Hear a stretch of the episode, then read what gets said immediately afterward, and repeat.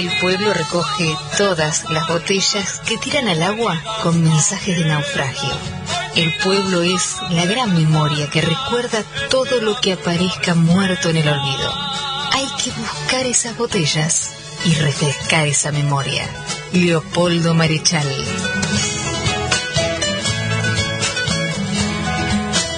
Muy buenos días a todos y todas eh, en este nuevo sábado de nuestro programa número 27 de Botellas al Mar del segundo ciclo 2022. Buenos días, Ricardo Danuncio, ¿cómo le va? Muy bien, buenos días. Ajá, ¿qué dice Juan? Hola, buenos días. ¿Cómo Agradecemos a, a Daniel Gers acá en los controles. Saludamos a Claudio Angelini, que creo que nos está escuchando. Fuerte y claro, muy buenos días a todos. Sí, Ay, nos ¿Cómo está eso? escuchando. ¿Cómo eso? ¿No? Hice un curso de radioaficionado en 1974. OPQ, OPQ. Este, y en la distancia a Gabriel Angelini que hace posible lo que voy a decir ahora, que todas nuestras entrevistas, incluso el programa completo, pueden escucharse como podcast en lagrapacontenidos.net.ar donde hay otras notas y columnas de cosas que nos gustan o que a veces nos animamos y escribimos nosotros. Eh, En también hay- Spotify también estamos, ¿no? Estamos en Spotify, cosa que no entiendo muy bien qué significa, No, pero vos pero no que- importa. Decimos que estamos en Spotify y en Twitter. ¿Te gustó? Sí, Sí, sí, muy bien. bien. Instagram. No. Instagram. Instagram, eh, Twitter en Instagram, dice. Eh, eh, Instagram, perdón, lo dije en inglés. Este, eh, en todos ellos como la grapa contenidos. Ahí está, ahí estamos nosotros y que pueden dejarnos mensajes, no de audio, sino de texto, por durante lo que dura nuestro programa al 291 510 0798. 291 510 0798. Siempre quise hacer eso. Eh, y aquí estamos, en el, el día 17 de septiembre, día del profesor y la profesora en todo nuestro país, en honor a José Manuel Estrada, que falleció un 17 de septiembre de 1894. Así que desde acá a todos y todas ellas y ellos les mandamos un gran saludo, un abrazo y un agradecimiento. Todos tenemos alguno en nuestro corazón que, que nos ha marcado la vida hacia adelante, que nos dejó distinto.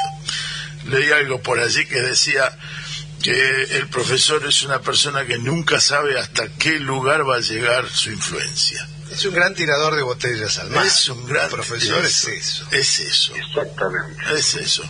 Y, y así que desde acá eh, le agradecemos y, le, y todos y cada uno mande al aire una, un saludo al profesor que tuvo y que ya no está y lo sigue recordando. Seguro que todos tenemos algo. Bueno, aquí estamos. Claudio, ¿qué tal? ¿Cómo te va? Este, ¿Cómo va Nuestro corresponsal en San en Luis. San Luis? Nuestro responsable puntano que no ha, no ha conseguido la nota con alguno, con el hermano Alberto, pero bueno, no importa, vamos. Todavía. Sí, la verdad que hasta ahora vengo vengo bastante fallado en lo que es producción y, y conseguir notas, este vengo aplazado, pero no perdemos las esperanzas. No, no, no. Este, Está bien no, sembrado. Realmente por ahí vale, la- vale la pena este, comentarlo, aprovechando que estamos acá. Este, aquí en San Luis yo estoy trabajando por el Banco Nación, por un convenio que hizo la provincia con el banco, para que este sea su agente financiero. ¿no? Eso presupone el pago de sueldos de empleados públicos provinciales y también de eh, planes sociales que administra la provincia, o sea que no son los que conocemos nosotros.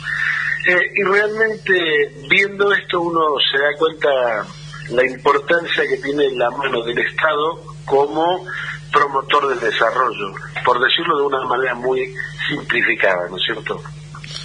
Eh, el hecho de estar acá, eso lo, lo refresca, lo pone en valor, porque es más notable que en nuestra provincia de Buenos Aires. Uno sale a caminar y a cada paso ve cosas en las que el Estado tuvo que intervenir. Así que bueno, en principio es este rescatar eso, ¿no? La importancia del Estado como promotor. Claro, ¿no? Y, lo que vos contabas, ¿no? La, el movimiento financiero de una provincia eh, puesto en un banco privado. Esto es una... es- todavía son rémoras de los 90. En muchísimos Totalmente, absolutamente. Si ustedes acuerdan, Sí. Te escucho. no digo, si, si ustedes recuerdan, en el, yo no me acuerdo exactamente el año, pero fue creo que 2010 o 2011, el gobierno de Cristina Fernández de Kirchner, donde obligó a los entes nacionales, por ejemplo, ANSES, AFIP, eh, PAMI o los organismos que ustedes se imaginen, a manejarse financieramente a través del Banco Nación. Y me parece algo absolutamente lógico y razonable, razonable. ¿no es cierto? Claro. Bueno, y eso, pero como decís vos, es una remora que veníamos arrastrando desde los 90. Eh, eso te hace pensar cuán fatídica fueron fue la década del 90. Y, y la previa, porque la previa para lograr ese consenso social que permitiera ese tipo de privatizaciones consistía en que no funcionaran. ¿Sí? En Claro, hacer desde adentro hacer que no funcionaran. ¿sí? Tal cual, tal cual. Hay, hay- en, estos días nos hemos terminado de enterar de, de algo que es, un- es paralelo a lo que decís, pero está íntimamente ligado a otra cosa. Toda causa judicial que se inicie se hace un depósito judicial, toda causa, las, las civiles, la- las causas civiles. Ese depósito judicial se administraba desde el, go- desde el banco, el viejo banco de la ciudad, cuando la ciudad de Buenos Aires eh, no era autónoma, cuando dependía del, del Poder Ejecutivo. Cuando pasó a ser autónoma, el Banco de la Ciudad se transformó y quedó a cargo del gobierno de la Ciudad de Buenos Aires, como un pequeño paralelismo del Banco Provincia de Buenos Aires, sin toda la historia Claro. pesada que tiene el Banco de la Provincia. Eh, y la pero la- la- el, el depósito judicial quedó en el mismo banco. Y ese depósito judicial es el que fondea los bancos, fondea los depósitos del Banco de la Ciudad en cualquier causa o, o- trámite que se haga en cualquier rincón del país. Mm, Eso era así, pero eso se corrigió también en época del gobierno de Cristina. Si Sí. ustedes se ponen a leer eh, diarios de la época, hubo una gran conmoción, una, una gran discusión por eso. Pero el asunto es que en ese momento se le quitó al Banco Ciudad, lo que estás diciendo vos, Daniel, para que el Banco Ciudad administre solamente los depósitos judiciales de la justicia de la ciudad, que es lo más absolutamente lógico. Y todos los eh, depósitos judiciales que tuvieron relación con causas federales las pasó a manejar el Banco Nación. En el orden de lo que vos estás diciendo. Eso fue en el 2011, pero fue declarado inconstitucional eso. Más tarde lo declaran inconstitucional. Se declaró inconstitucional de forma más tarde. el- el macrismo. Y se sigue depositando ahora en el Banco de la Ciudad, que el 20% de los depósitos del Banco de la Ciudad es depende, lo que está, es depende lo que está diciendo digamos el grado de absurdo que tiene que un banco de una ciudad maneje los fondos de todo el país era descabellado Claro, ahora asociarlo al IGJ, al, al IGJ dependiendo de la Ciudad de Buenos Aires y tener Claro. el combo perfecto de un país dependiente de su metrópoli. exactamente o sea manejar la conformación de sociedades y manejar los fondos públicos Y le- de y le permite al gobierno de la Ciudad de Buenos Aires administrar créditos blandos a los que tenga ganas de hacer y jugar en la política con los créditos blandos porque la guita que le entran por estos depósitos eh, entran con, con tasas que están muy por debajo de las de mercado, le permite manejar eh, cuenta, manejar dinero como para prestar dinero muy por debajo de las de claro los depósitos judiciales son depósitos a la vista Claro. normalmente no, no remuneran interés. Entonces es la fuente de fondeo soñada por todos los bancos, Eh. eh, porque me permite tener dinero para fondearme, para dar créditos, por los cuales percibo una tasa, sin costo financiero eh, para pagar a, a que deposita. Así que es la situación soñada. Claro, y con ello van las macetas, las veredas hechas cuatro veces, este, las playas sin agua que hace el... Las piletas pintadas en el piso. Claro. ¿Por qué? Porque le es gratis. Claro, eh, ese y, y si escarbamos un poquito nos vamos a encontrar con créditos blandos para amigos, pero todavía no está escarbado eso, porque escarbar en la ciudad de Buenos Aires es más complicado que, pero que está todo tan construido que es difícil de escarbar, salvo para ellos que rompen y vuelven a construir. Eh, Ahora, la, la, cuestión es que para, para salirnos, digamos, de, la, de lo anecdótico, ¿no? Pero ¿cuánto nos queda todavía en nuestro país de concentración en la metrópoli, en el puerto. Eh, nos queda demasiado. Y, y, acá me gustaría entroncar esto con un homenaje que se rindió esta semana a los 100 años del nacimiento de don Antonio Cafiero, eh, un, un, político de toda trayectoria a lo largo de, de más de 50 años de vida política. Eh, y hay una justamente una ley que se llamaba la ley Cafiero, pasó a la historia como tal, donde reglamentaba lo que la, la constitución del 94 dejó flotando, que es la autonomía de la ciudad de Buenos Aires.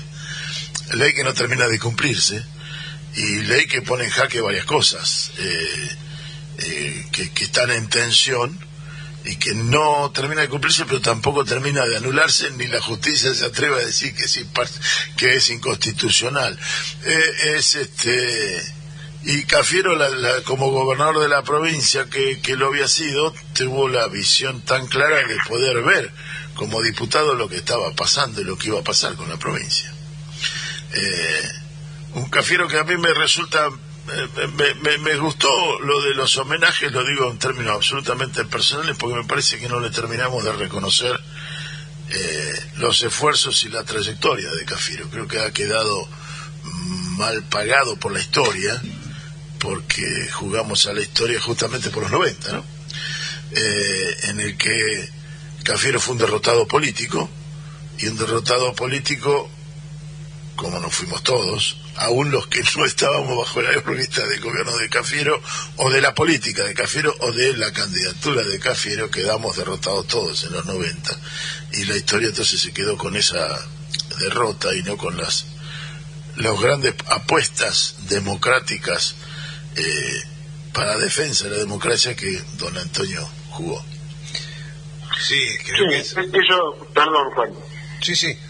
No, iba a decir que coincido con lo que plantea Daniel, el recorrido de Cafiero tiene un hito fundamental en, devolver la existencia de un partido justicialista cercano a, la, a, su propia historia, un partido justicialista cercano a, a la necesidad de, de de ese momento eh, y Cafiero da esa batalla saliendo del Partido Justicialista. Era toda una osadía que hasta ese momento nadie había hecho. Él se va del Partido Justicialista, logra este, eh, en las elecciones del 85 cambiar con, con su frente renovador, se llamaba, la coincidencia de las historias o no tantas.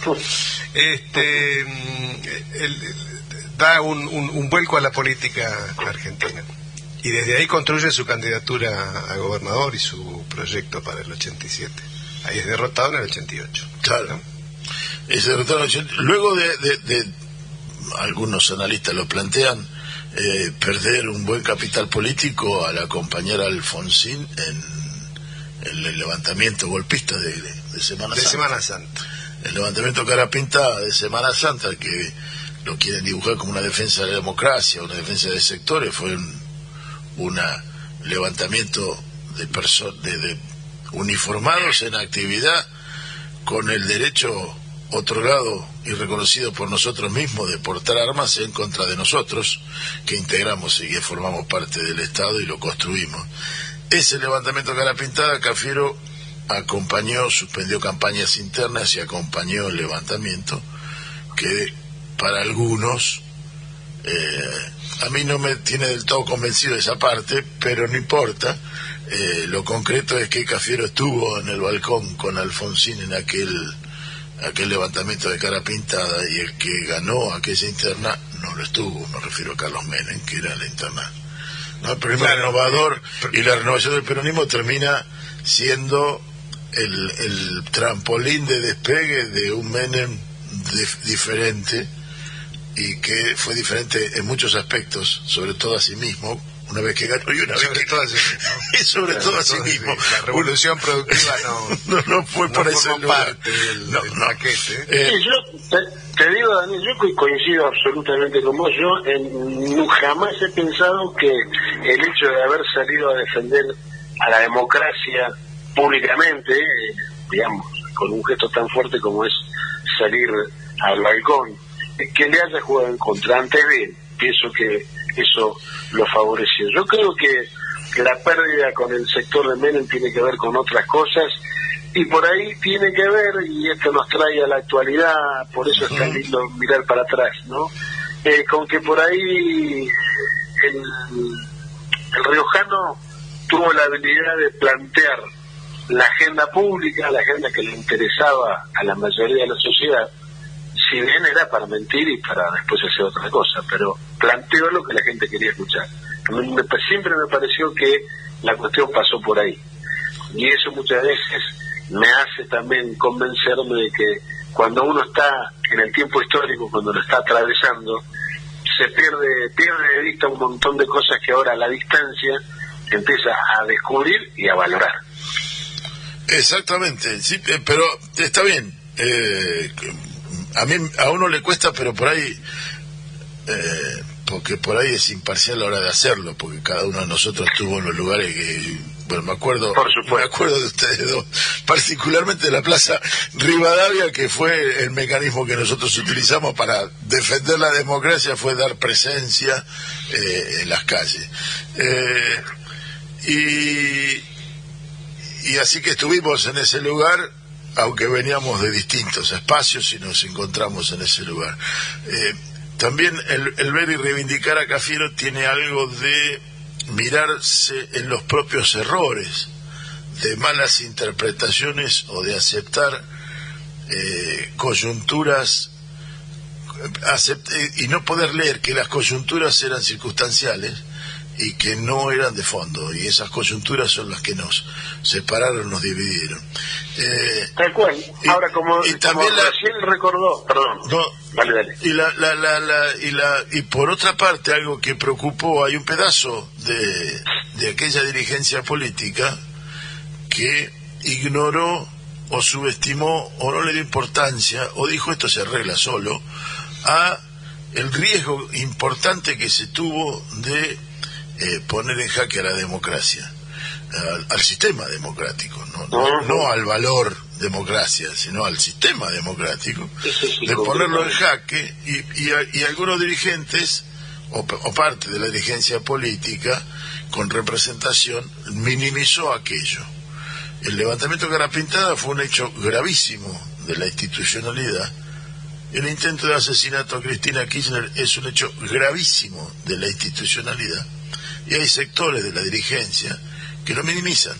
Pues sí, bueno, eso pasó. Claro, ¿No? Y sí, claro. ¿Cómo se, cómo se valoran esas cosas? Eh, y ahí es donde donde veo a un cafiero y dice, no, acá no es que van contra Alfonsín, vienen contra todos nosotros. No es una Claro, cuestión de defender a Alfonsín, es cuestión de defensa propia. Eh, y es cuestión de defensa de, de la institucionalidad. Eh, Alfonsín y Cafiero, yo que dudo que hayan sido amigos, pero fueron Claro, tal cual. pero son dos personas de, de- de- de- peso político, uno con representación más importante que el otro, y entonces el de menos representación puso el hombre para el hombro para sostener el de mayor representación. Y esto es la, la- la esencia del sistema democrático cuando está hackeado el propio sistema. Seguro.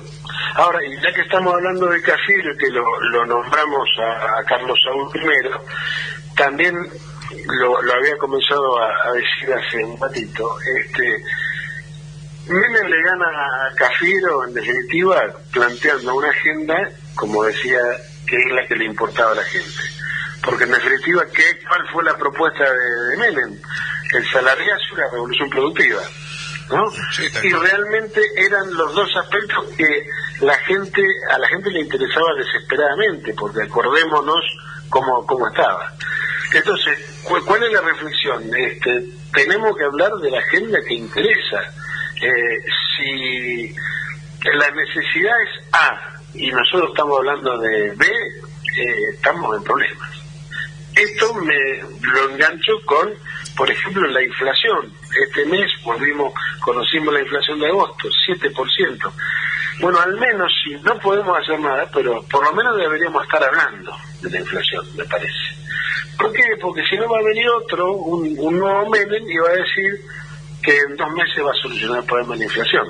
Sí, ¿Se y- acuerdan? Y, y no es que no se esté abordando el tema y no es que no se estén tomando Claro. las decisiones, probablemente las más correctas que se tienen a mano para enfrentar el tema, eh, Claro. pero que es cierto que no está en el, de- en, en- en el debate. Yo de Cafiero lo que rescato y es es imposible no separar los dos hechos, los que marcaba Daniel, ¿no? La defensa de la democracia que hace Cafiero eh, al, al ir al, al balcón con Alfonsín y, este, y, y la falta de ese gesto que nosotros vemos en este nuevo ataque a la, a la democracia. Y rescato eh, una frase de Cristina el otro día en, en- en la reunión, creo que es en la reunión con los, con los curas. Con los curas, Sí, con no la hubo otra expresión eh, pública.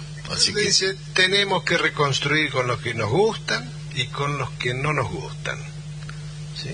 Está parándose por encima, esa es la respuesta que nosotros tenemos que ver. Esto lo que muestra en todas las facetas que el peronismo tiene la capacidad, el peronismo está lleno de, de defectos, está lleno de, de- sí, pero tiene la capacidad de evolucionar, tiene la capacidad de modificar, tiene la capacidad de aprender de sus errores. Esto es el peronismo. El problema que nosotros tenemos es que el antiperonismo está anclado en los términos del 55. Sigue anclado en el 55 en su cabeza. ¿sí? A, a lo sumo tienen una división interna. Están los que se quedaron en el, los, los que quieren una Argentina sin peronismo y sin derecho para los trabajadores y los que quieren una Argentina sin el irigoyenismo. ¿sí? una, una- Argentina pre-irigoyenista, donde no haya sufragio universal, donde no eh, tengamos la ley de residencia. Los trabajadores y un no poco tengan derechos. Esta es la división que tenemos. El peronismo sigue evolucionando. ¿sí? Este, y eso es lo que los vuelve, lo- lo- lo- lo- los marea. ¿sí?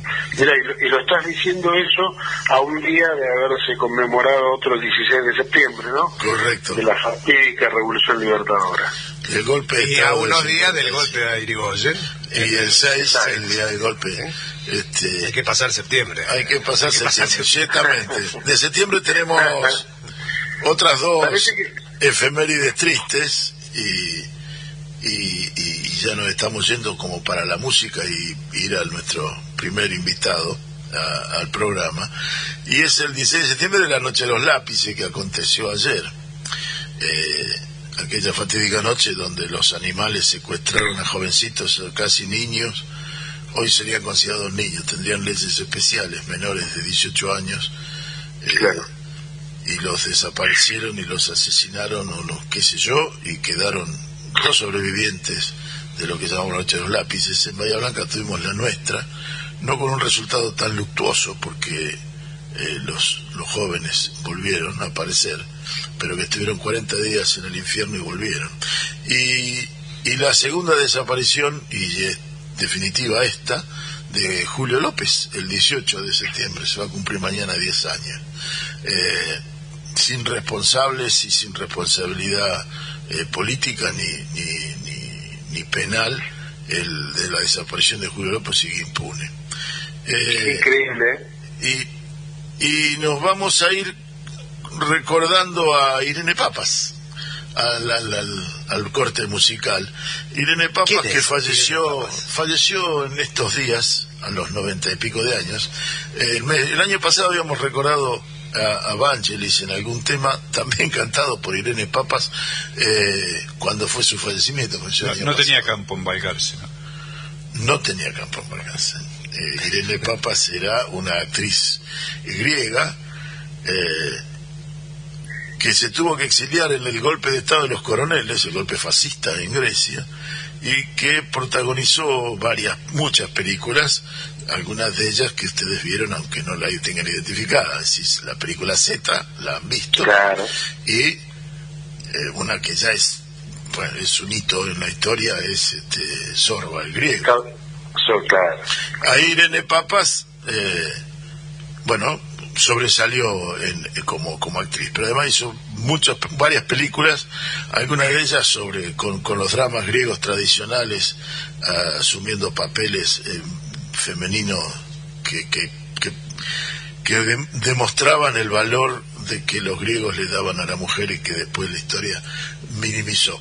Eh, y esto que vamos a escuchar es una canción tradicional griega, que está en un álbum, no cantó mucho, grabó dos álbumes con, con Vangelis, eh, pero esta es una canción popular y lamentablemente no grabó mucho porque cantaba en forma bellísima. La, la canción que vamos a escuchar es Menousis.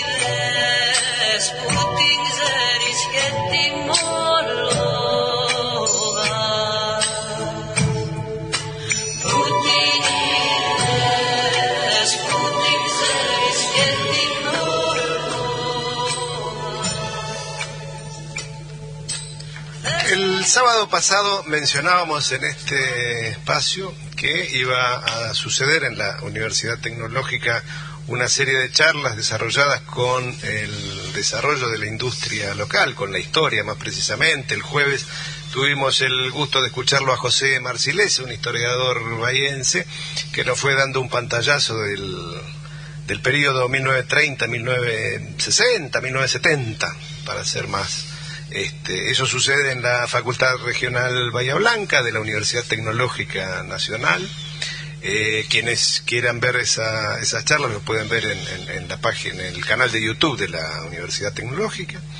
Y, y como somos muy insistidores con el tema, eh, queríamos seguir profundizando, seguir conociendo, seguir eh, teniendo en agenda algo que para nosotros es central. Entonces, pensábamos que poder hablar con Marcelo Rougier, que es eh, magíster, doctor en investigación histórica, tiene un postdoctorado en temas vinculados con la industria argentina, tuvo como director nada menos que a Jorge Schwarzer, que es uno de los máximos exponentes del estudio de la industria en nuestro país.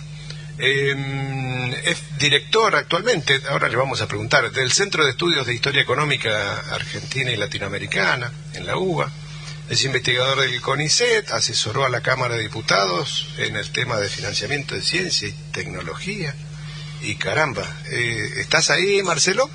Sí, ¿qué tal? ¿Cómo estás? Buenos días. Muy buen día. Te saludamos Juan Resinato, que te habla, y Daniel Guerín, desde el estudio de Radio Nacional Bahía Blanca, para el programa Botellas al Mar. ¿Cómo estás? ¿Qué tal? Muy bien, muy bien, encantado. Bueno. Muy... Marcelo, Adelante. Daniel Green te saluda.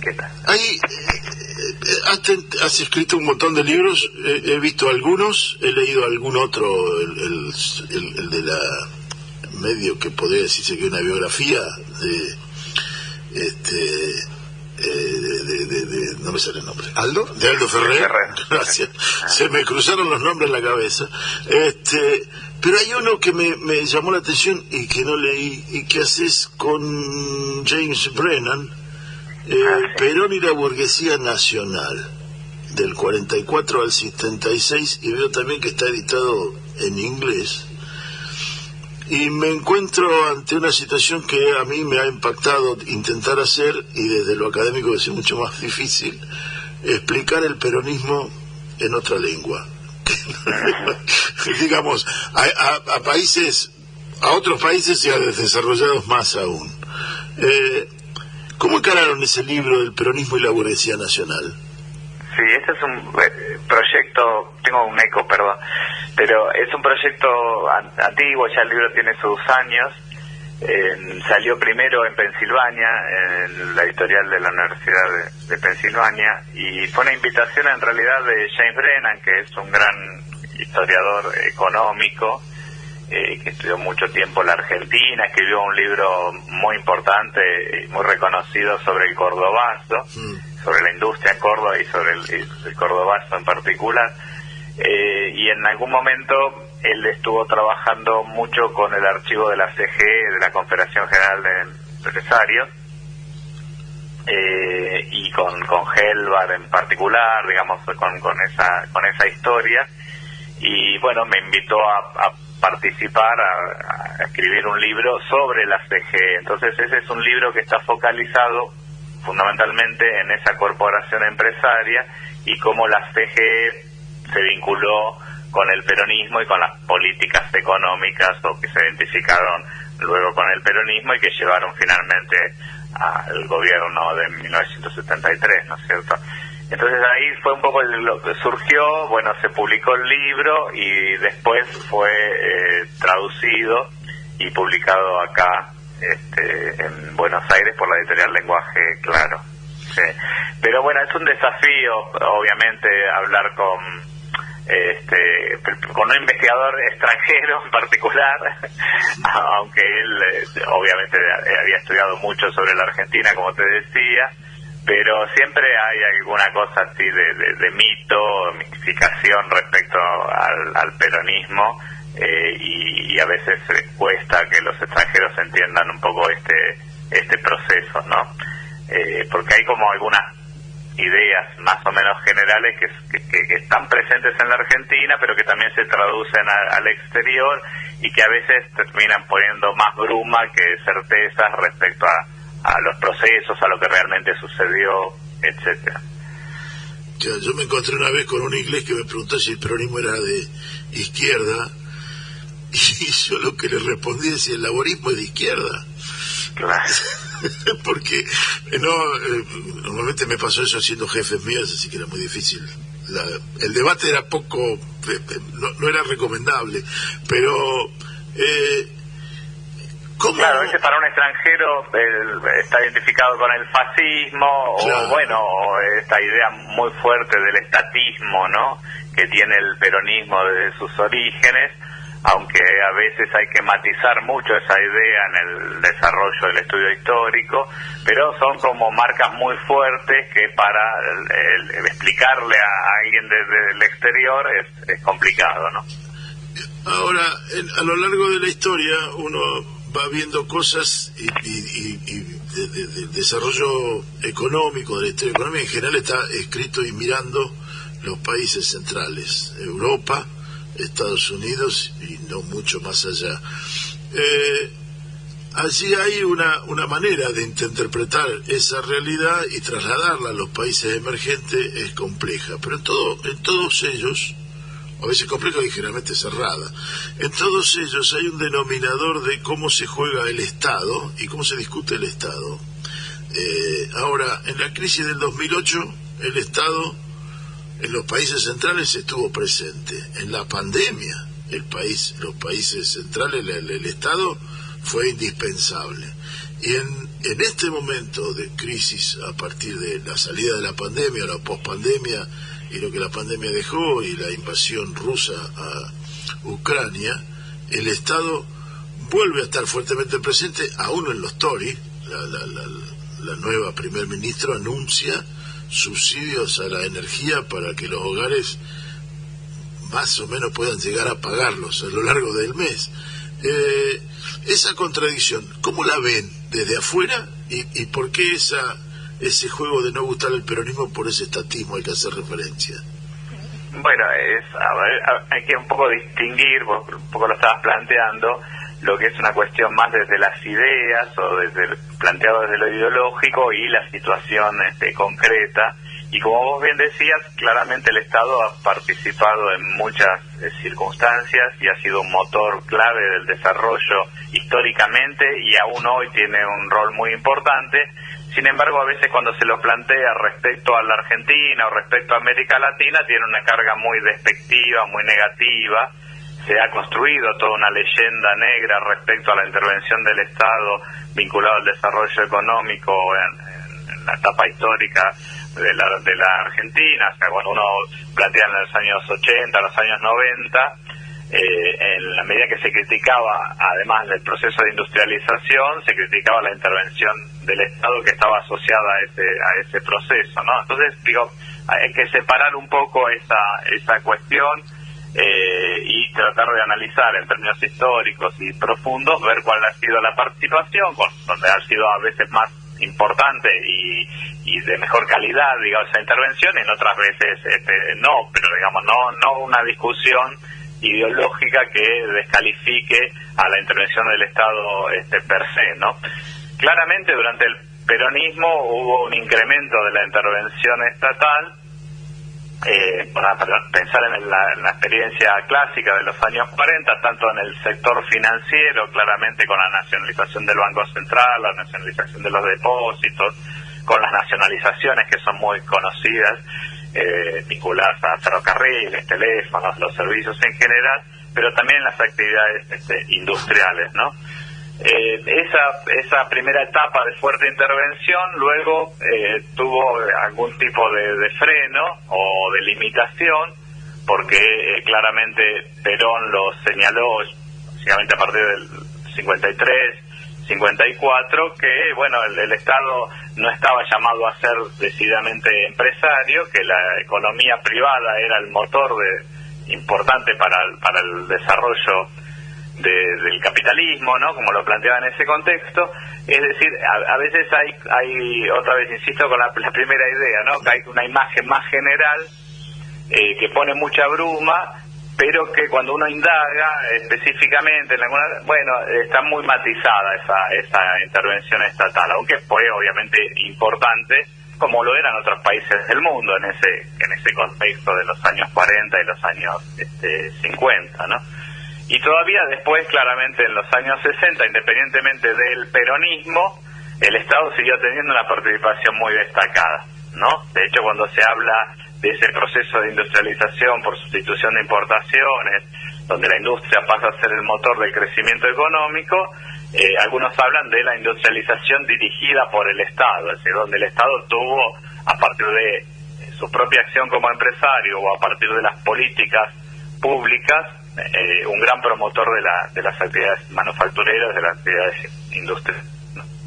Y claramente después, otra vez en el 73, eh, cuando vuelve el, el- peronismo, le reserva al Estado un rol muy importante de árbitro para frenar el peso de las empresas extranjeras sobre la economía nacional, considerando los perjuicios que esas empresas podían traer en términos de divisas, este, etcétera, ¿no? Hay, hay un poquito de eco. En, en- Hay mucho eco. empezó- Sí, sí, a ver sí, si lo- lo, si lo podemos Ahí está. Me cuesta mucho hablar. tocando vos, sí, te escuchás a vos mismo, supongo. Eh, Empezamos a escucharlo nosotros desde acá, por eso nos dimos cuenta que, que no, no estaba Eh, resuelto. Es una radio o algo, nos dicen acá, no puede solucionarlo. Ahí nosotros dejamos de escuchar el eco. Si te quedó a vos, mm, No sé, Creo que ahora no. Ah, sí, sí, sí, lo, volvió, lo. Bueno, no importa. Este, en este planteo de evoluciones así que, que, haces, eh, uno sigue, me- veo en cuanto a se interpreta, cómo se interpreta y el rol del Estado, el juego del Estado y el peronismo y el Estado o el peronismo y su interpretación. Hay una especie de, de evolución, de, de- distanciamiento inicial, acercamiento, un poco en Previch y en Aldo Ferrer. Eh, esa evolución de, de- de interpretar el juego del, del- el Estado y la separación, de interpretarlo desde el país central a los países periféricos. Eh, en Ferrer lo veo eh, eh, tácitamente. Tuviste oportunidad de charlarlo con él, me imagino.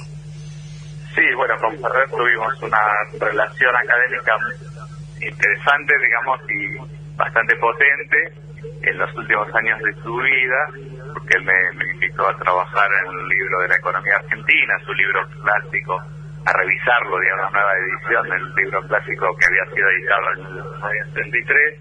Así que tuve bastante oportunidad de, charlar con él y, discutir este, su- sus ideas este, y aprender muchísimo, obviamente, también, ¿no? Eh, vos señalabas antes, o, o tu compañero, que había sido dirigido por Jorge Schwarzer, eh, que la verdad que fue un verdadero maestro y, también lo fue Ferrer en ese sentido.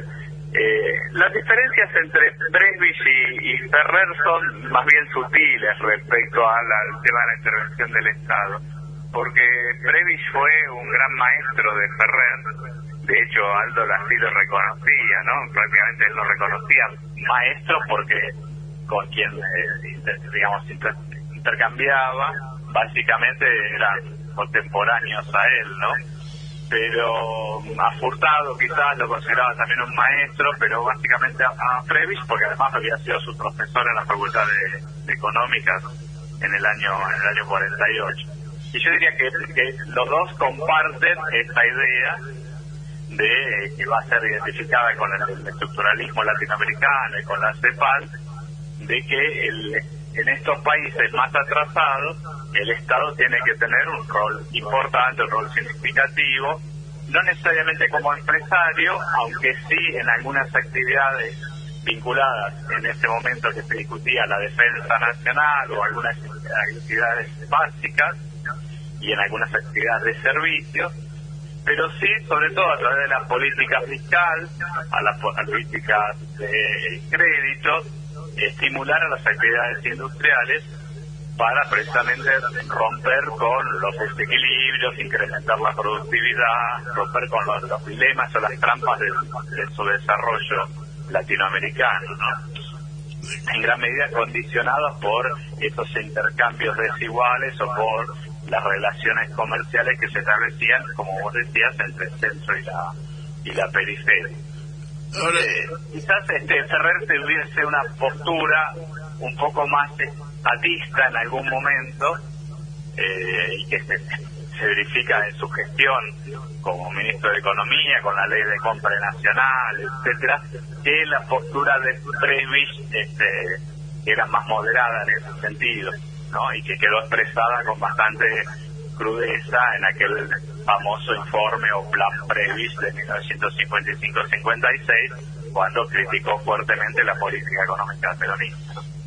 Claro, decir, allí hay una, hay una, bueno, Previch fue, fue eh, el economista del golpe de Estado, eh, eh, o por lo menos pasó a la historia de esa manera, pero cómo, cómo cambia en perspectiva que ellos mismos, eh, y sobre todo lo hace Ferrer, de, de- de- de- de modificar su planteo, digamos, de ser funcionario de, de, de- de Onganía a pasar a ser funcionario de Cristina Kirchner.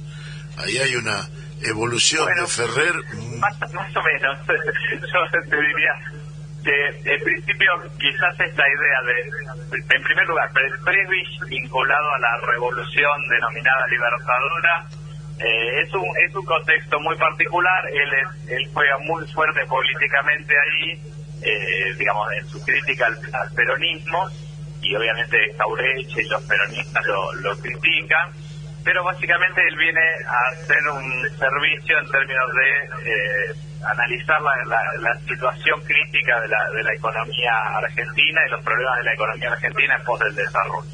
En ese contexto, este, Ferrer lo critica bastante porque es asesor de Allende en la Junta Consultiva y critica el, el- el plan Previs, este, etcétera, y después Previs le dice, ustedes me criticaron mucho, etcétera, ¿no? A los jóvenes de, que provenían del, del radicalismo. Eso, eso por un lado. Eh, después, eh, Ferrer no fue ministro de, de Onganía, sí, del gobierno de la llamada Revolución Argentina, fue ministro de Levinson en De Levi- está bien. 1970, cuando Levinson de algún modo se eh, disponía a abrir el juego democrático, digo, en ese contexto de fuerte tensión política con el, con el peronismo. De hecho, digamos, su gabinete hay eh, hombres provenientes de diversas extracciones este, políticas, eh, incluso cercanos a algún sector del, del- peronismo. Eh, y desde el punto de vista de la política económica es muy diferente a la de Krieger Bacena o a la de Onganía, ¿no? Es una política decididamente nacionalista, con mucho más eh, apoyo estatal, digamos, a la, a la empresa a la empresa privada, este, etcétera. Una, una política mucho más eh, nacionalista y fuertemente industrialista que eh, se engarza bastante bien con lo que sucede después de 1973, ahora sí con una base de apoyo popular y democrático como fue esta otra, otra experiencia. Así que yo diría que desde ese punto de vista las ideas de Ferrer son bastante coherentes, ¿no? Es eh, en realidad eh, lo, que cambia es el contexto no social y político en el cual él intercede o lleva adelante su, gestión eh, y en el contexto posterior a la crisis del 2001 eh, yo diría que el, el en términos generales se acerca bastante a las ideas que Ferrer desde el plan Fénix y desde la, su experiencia anterior había venido desarrollando, ¿no? Y allí es donde de algún modo confluye el kirchnerismo con este, estas, esas ideas y Ferrer también, como así como había participado de distintos gobiernos, eh, también participa de- del gobierno kirchnerista en cargos relativamente más bien marginales, como directores, etcétera, y finalmente como embajador en Francia. en París, ¿no es cierto? Pero digo, yo creo que hay una confluencia de, de determinados contextos históricos con las ideas de Ferrer que son bastante coherentes a lo largo del tiempo, desde los años 50 hasta el final de sus días, ¿no? Estamos hablando con Marcelo Rougier. Eh, Marcelo, eh, junto con Juan Odicio, ustedes escribieron otro libro que se llama Argentina será industrial o no cumplirá sus destinos.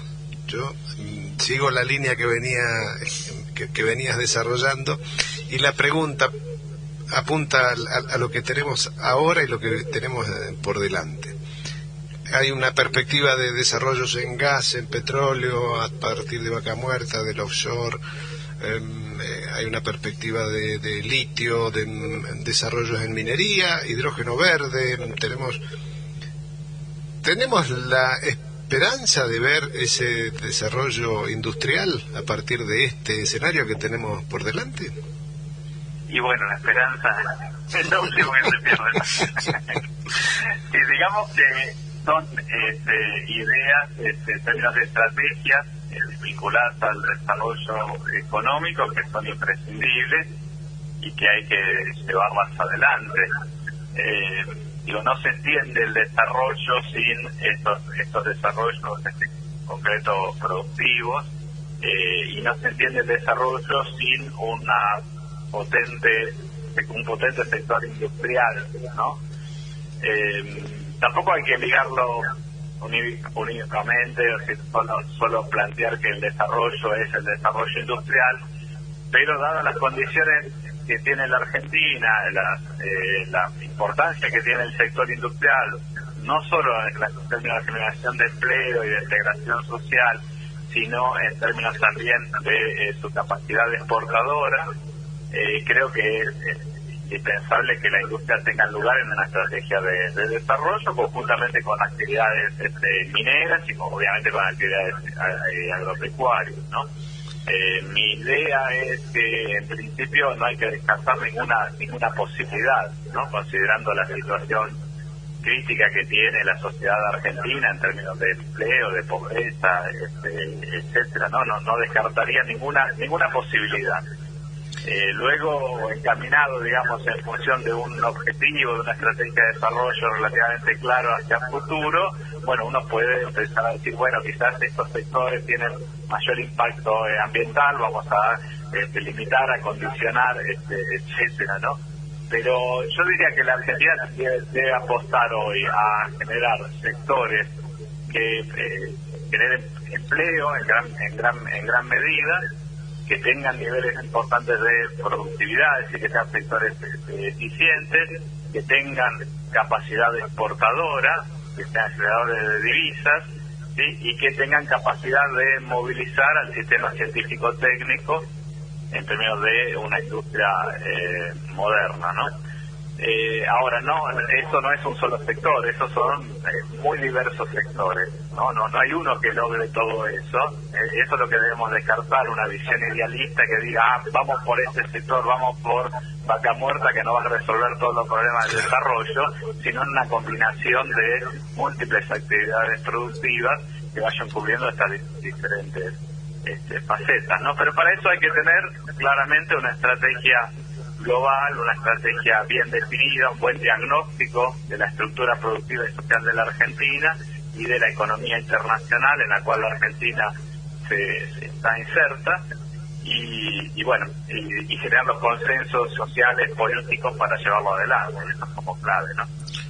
Marcelo, te, te agradecemos, te tenemos que despedir, estamos caminando hacia el noticiero de la radio y ese es un, una fecha, un horario que no podemos modificar, Eh, no sin antes comprometerte a una segunda nota, dejaste abierta más, me gusta porque deja más dudas que respuestas que, que concreciones y eso es lo más lindo que podemos hacer en, en nuestra profesión.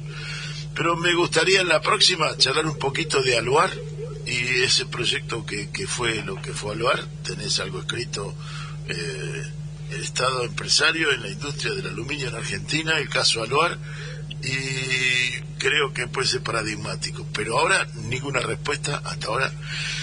Te despedimos, te agradecemos muchísimo y un par de sábados más te volvemos a molestar. Cómo no, encantado. Un, un gusto grande. Un gusto grande, espero Muchas que hayas gracias. pasado también como nosotros. Un abrazo. Bueno, Bueno, no, lo despedimos a Marcelo Ruggier y nos estamos Ruggier. yendo hacia las noticias. Nos vamos a ir escuchando, espera que se me complicó la cosa, eh, del álbum Hermano Hormiga de Lisandro Aristimuño y Rally Barrio Nuevo, El Necio.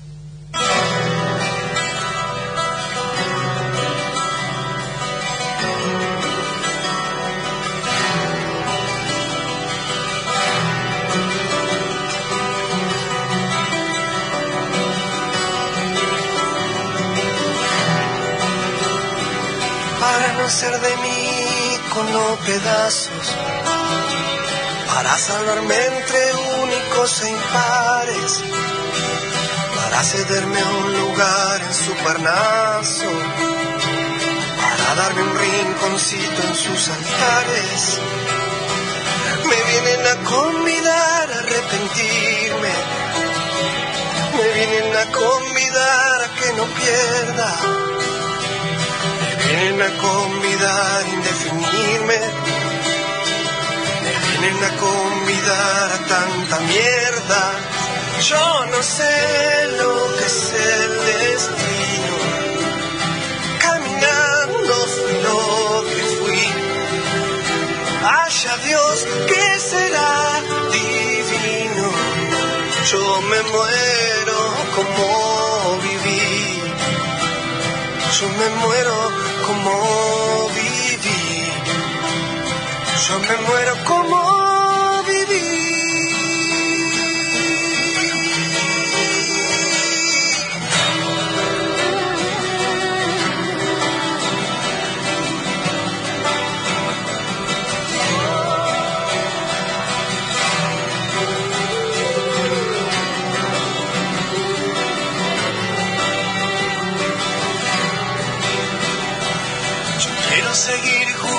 a lo perdido.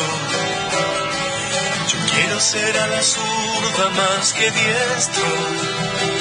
Yo quiero ser un congreso del unido.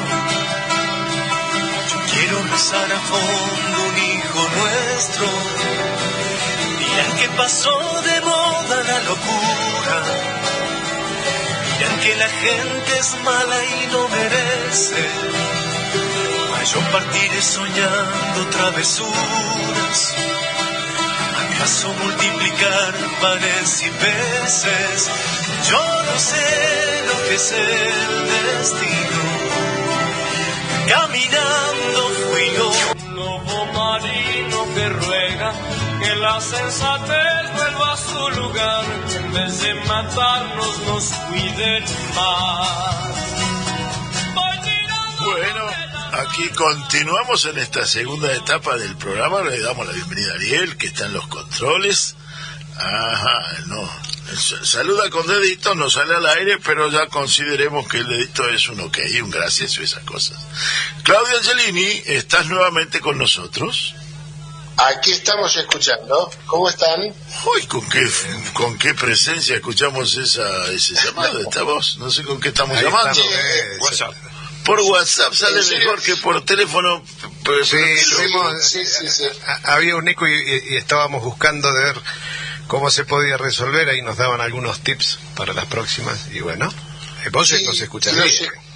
Te digo, los escucho muy muy limpito, muy muy Bien. puro el sonido, sí. ¿Escuchás el, el, el, el- el fueguito que tenemos acá en el estudio? Ya em- empezamos a hacer un fueguito con... Hay unos chorizos, hay Uy, un caramba. Sí. ¿Sí? Te lo estás perdiendo, Angela. Ah, o sea que lo que quieren es generar envidia. Bueno, pero si yo les cuento, si yo les cuento el lechoncito que me comí No. anoche con mis compañeros acá de San Luis, así que no me no me busquen. No, Nacido, no, te vamos a buscar. nacido para sufrir. Gente, antes de seguir adelante, vamos a, a recordar que hoy, sábado 17 de septiembre, a las 18 horas, eh, Radio Nacional, juntamente con la red de jóvenes italianos de la circunscripción de Bahía Blanca, organizan eh, lo que han llamado Debate 2022, eh, en el que van a participar representantes de partidos o movimientos eh, en, una, en una actividad cuya participación está pautada en cuanto a tiempo y demás. Eh, entonces lo bueno lo anunciamos por este medio porque nos parece que puede haber mucha mucha gente interesada en participar o al menos en escuchar el debate, ya que van a participar movimientos tales como Lega per Salvini, Forza Italia, Fratelli d'Italia, que van a estar representados por Marcelo Bonrat, l'Italia del Meridione por Francesco Rotundo, también el movimiento S. Stelle por Ivana Mainetti, el Partido Democrático, Mario Sebastiani, y finalmente Francisco Lardeni representando a la Unión Sudamericana Migrati Italiani. Así que esta tarde, 18 horas, va por streaming, va por radio, está todo el mundo invitado. En Bahía Blanca se vota en el consulado, ¿no? Yo creo que sí. Los, los, los El, ciudadanos el voto italianos. puede ser por, por Ah, correo. voto por correo. El voto puede ser por correo. Claro, Eh, no, no sé cómo tienen organizado el voto a distancia virtual, la verdad que no lo sé. Y hay una organización, digamos, hay un- un- una agrupación política que busca, la agrupación es de los emigrantes en Sudamérica. sí, sí. sí, sí. Tiene, Claro, tiene eh, un diputado- hay diputados, Italiana. claro, hay diputados que, que, que forman parte del- de la Cámara italiana, pero que vienen de, de la, diáspora, diría. Este, Claro. bueno, acá dicen Todo Carini, D'Annunzio y Reginato, que- con Carini. Angelini, que acá no hay italiano para votar. No hay, no hay, no hay jóvenes acá en este. Claro, jóvenes no, pero, pero bueno, Italiano sí. hay, hay una cierta, claro. Le vamos a decir a la nona que van a votar. Madonna santa. que vaya a votar a, a algunos menos a uno. Bueno, este, no lo puede evitar, Angelini. Uno no, uno no quiere interferir, pero bueno. Yo entiendo que el voto es secreto, pero en Italia uno no vota, así que dejó de la- de- los secretos no tienen ningún sentido. Decimos, elige entre estos cinco, pero este no, le decimos. Bueno, Nona, questo no. muy Eh, bien. Perfecto, bueno. Yo tenía ahí una eh, eh, una cosa que me quedó colgadita la semana pasada y que me puede que, tengo ganas de, de ponerla a debate. Eh, el 7 de septiembre fue el aniversario de la independencia del Brasil, ¿le recuerdan? Todos, acá hicimos alguna referencia, porque fue un gran acto eh, conmemorativo con Bolsonaro que puso toda la carne en la parrilla de la, del Estado y puesto sobre sobre eh, esto que pasó a ser una especie de celebración propia de esa independencia. La independencia del Brasil se debe a que Pedro I, el eh, fue el primer emperador del Brasil. Pedro I era el hijo del rey de Portugal, que con las invasiones durante las guerras napoleónicas abandonaron violentamente por Lisboa y se vinieron para Sudamérica y acá este, estuvieron un tiempo hasta que Napoleón fue vencido y entonces volvieron a, a Portugal. Pedro le dijo, no, papi, anda vos que yo me quedo. Que esto está bárbaro. Y cuando, y cuando llegó papi a Portugal, Pedro le dijo, papi, ahora yo soy el emperador del Brasil y vos sos el de Portugal, pero nos amigos como siempre. Se mandaron un WhatsApp. Más o menos. Al amigo como siempre, no hay problema. Y así quedó, esto bueno, un poco en sorna la historia, pero es lo que celebra Brasil como independencia. Resulta ser que Pedro, cuando murió de tuberculosis, ya en su lecho de muerte, pidió que el cuerpo de él sea conservado en, en, este, en, en- Brasil, eh, pero que su corazón sea llevado a Oporto, eh, Portugal, en un- no, no en Oporto, sino a Oporto, embalsamado o está conservado en, en formol, eh, para que, porque en ese momento estaba teniendo una disputa con su hermano, su padre ya había muerto, sobre qué le correspondía a quién. Él se había quedado en Brasil, pero si había algo para heredar también le interesaba.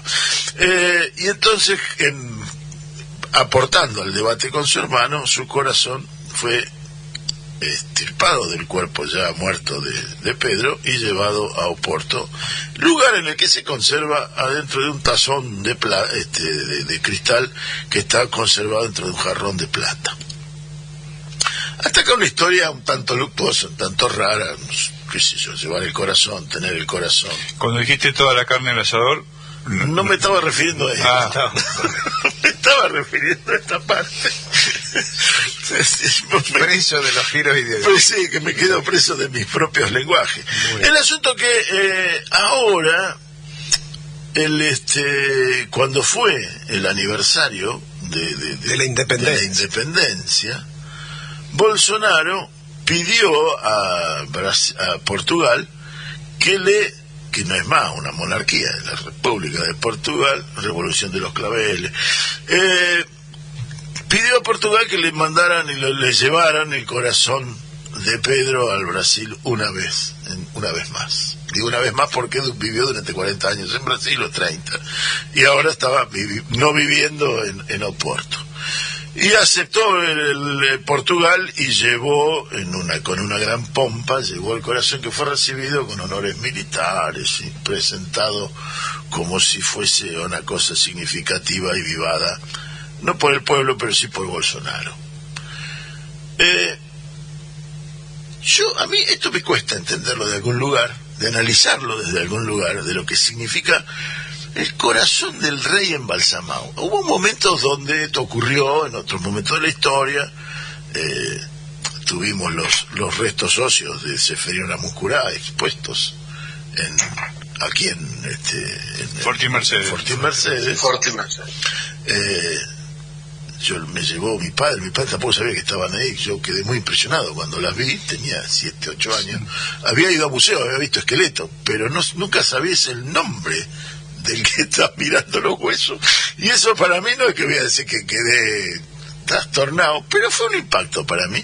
Pero se usaba, el corazón de Pedro se usaba, bueno. Tenerlo ahora y trasladarlo y rendirle honores es raro, no sé cómo lo ven ustedes. ¿De dónde lo pueden explicar ustedes esta- este esquema? Es como pedir perdón por haber sido independizado. Sí, de pronto lo que tiene que ver es, es con... uy, tengo un eco terrible, ¿eh? así que perdónenme. Ah, baja el volumen, baja el volumen del teléfono. A ver, El volumen con el que nos escuchás, porque nosotros estamos escuchando muy limpio. Nosotros te escuchamos. a ver ahí. Ahora, Nosotros. Bueno, ahí, ahí se escucha mucho mejor. Ahí está. No, lo, lo que estaba diciendo es que de pronto tiene que ver con el regreso a, lo, a, a las tradiciones más, a- no tradiciones, pero a, a los ritos, a las costumbres, a lo más primitivo de, del ser humano que propone en todos los ámbitos la, la extrema derecha. Por ahí tiene relación con eso, es decir, la derecha lo que propone a nivel político tiene que ver con siempre con un retroceso, nunca con una evolución positiva, sino a ir a buscar aspectos del ser humano que de hecho uno piensa que están en el pasado. Por ahí me parece que puede ir la cosa. Está, está bien, pero decir, eh, ah, ah, yo im- imagino algunas ínfulas imperiales de, de Bolsonaro, desde el lugar donde se para, ¿no? Es decir, era el imperio del Brasil. Eh, Bueno, ese es el otro costado, claro. es decir, hay, hay, un, hay un héroe brasilero que era eh, Tiramuelas, era conocido con este nombre, era un minero que además se dedicaba a ser el odontólogo a finales de 1700. Imagínense el odontólogo a finales de 1700, pero Tiramuelas, ah, tira, Tiradente, perdón, Tiradente, así se llamaba. Tiradente, este, que fue, fu- fue fusilado, fue ahorcado eh, por, por haber este, intentado independizarse, eh, parte del Brasil de independizarse de la corona, eh, pero es la revolución típica de de finales del, mil- del, siglo XVIII, eh, que, fracasó, pero no, no la de Pedro. Pedro no fue una revolución, fue, no fue una independencia, fue la creación de un nuevo reino a partir de aquel que, que, que era, que era Portugal. Y ese nuevo reino, Brasil lo toma, y en el corazón de Pedro creo que está un poco el mensaje de Bolsonaro de eso. Muy tirado de los pelos lo mío. No sé, yo supongo que en, en- en el estado eh, eh, en, en el que está eh, Bolsonaro, mirando las encuestas, si, si hay un focus group que dice que tiene que aparecer en bikini danzando arriba de él, lo va a hacer. Con lo cual el mensaje que nosotros intentamos buscarle algún simbologismo, probablemente No solo algún bufón de los que tenga por alrededor le digo, mira qué buena idea que tengo. Podemos traer el corazón de Pedro. Y trae. Fua, trae el corazón de Pedro. Sí, digo, me parece que hay, hay mm, es, es cierto, se recurre eh, a, a, a- a- a lo más, este, lo, lo que decía Claudio, ¿no? A, a lo más, este, a, a tocar alguna fibra Primitivo. ancestral, alguna fibra quizás vinculada con lo religioso, hay mucho de, Claro. de eso, pero no lo religioso, porque bienvenida a nosotros compartimos, convivimos y valoramos muchísimas de las acciones eh, de, los eh, grupos y iglesias que, que- con las cuales mm, compartimos y convivimos diariamente, sino con, con aquellas rituales de religiosos que son eh, primitivos y que no son para nada liberadores de las personas, ¿no? Es, es- es un símbolo más de sometimiento. Probablemente el, el sueño imperial de Bolsonaro le haya parecido simpático este gesto, ¿sí? El, el- el- ser el, cora- el- el- prolongador del corazón de Pedro en, en él mismo. Eh, pero ninguna una- ninguna de las explicaciones nos da bien. No hay, No, una, que, no hay una no hay que una que empiece. le podamos sacar algo Claro. lindo. A mí siempre me impresionó ese, esa milonga, es el, el- el cor- aquí tengo en la maleta las trenzas de mi china y el corazón de él. claro. Nosotros, Lo digamos, hay varias lecturas y son todas feas. Así que no sé qué va a ser. Este, la, la situación es un poco eso, eh, pero bueno, hay otra otra cosita que quiero tirar. Tenemos otro, otras grajeas y Otra- Sí, no sé si es una grajea o qué es.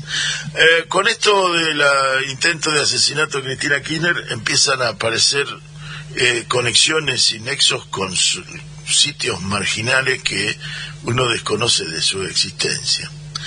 Hay uno que me llamó particularmente la atención, que es eh, el, el- el- el- el grupo platense este que de- creó un centro de estudios, un centro, Un centro cultural. Centro En cultural. Hay muchos centros culturales. centro cultural, de está bien. todo, de todo tipo y color. recuerdo haber ido a varios cuando era mucho más joven y viajaba con ciertas ciudades. hacen peñas, hay hay una dinámica de, de La Plata muy, Muy linda, pero este se llama Kai Reithausen. No, Reithaus. Eh, Sí, no, cuando, cuando lo leí sabía de Reithaus quién se sería. trataba. ¿Quién era Reit? ¿Quién era? ¿Quién era eh, Kyle Reithaus? Así es el nombre. Kyle Reithaus es un muchacho norteamericano en Wisconsin que durante las protestas por eh, aquel, la, la- la- la vida eh, negra vale, ¿no? Es el- la- la vida de todos vale. Eh, En- eso fue hace eh, no, no tantos no tantos años. No, era, era este, fue Muy importante. la presidencia de Obama, hace poco tiempo atrás. Eh, hubo grandes manifestaciones de Obama primero, pero después fue la del- de- de- con, con, con Donald Trump. Eh, esas movilizaciones populares de- donde eh, Black Lives Matter eh, era, era la, la, la, la- La consigna. La consigna fuerza. eh, durante la época de Obama era arriba las manos, no disparen. ¿Se acuerdan? Este, en el que toda la gente levantaba sus manos y gritaba esa consigna, eh, don't shoot. Y la, la, mm, don este, este muchachito Kyle, Kyle, vamos a llamarlo Sí. así, un pibe que tenía 18 años en ese momento, enfrentó una de estas manifestaciones con un fusil de repetición y disparó sobre la multitud asesinando a dos personas. Eh, con, un- con su semiautomática asesinó a dos personas en vía, la vía pública. La justicia lo, lo, lo liberó, la justicia le quedó libre de culpa y cargo luego de asesinar a dos personas porque justificó eh, la utilización de, de arma de fuego sobre la multitud porque se sintió agredido y corría peligro su vida. La justicia nunca se preguntó qué estaba haciendo frente a esa manifestación. La manifestación era en la calle, no era en la puerta de su casa, no querían entrar a su casa y él se paró en la calle para disparar. Pero él temió por su vida y disparó. Eh, luego de la sentencia judicial que liberó de culpa y cargo al señor Reithaus, eh, las movilizaciones aparecieron en Wisconsin contra esta manifestación y fueron reprimidas por la policía. ¿Cómo de ese muchachito Volvemos entonces.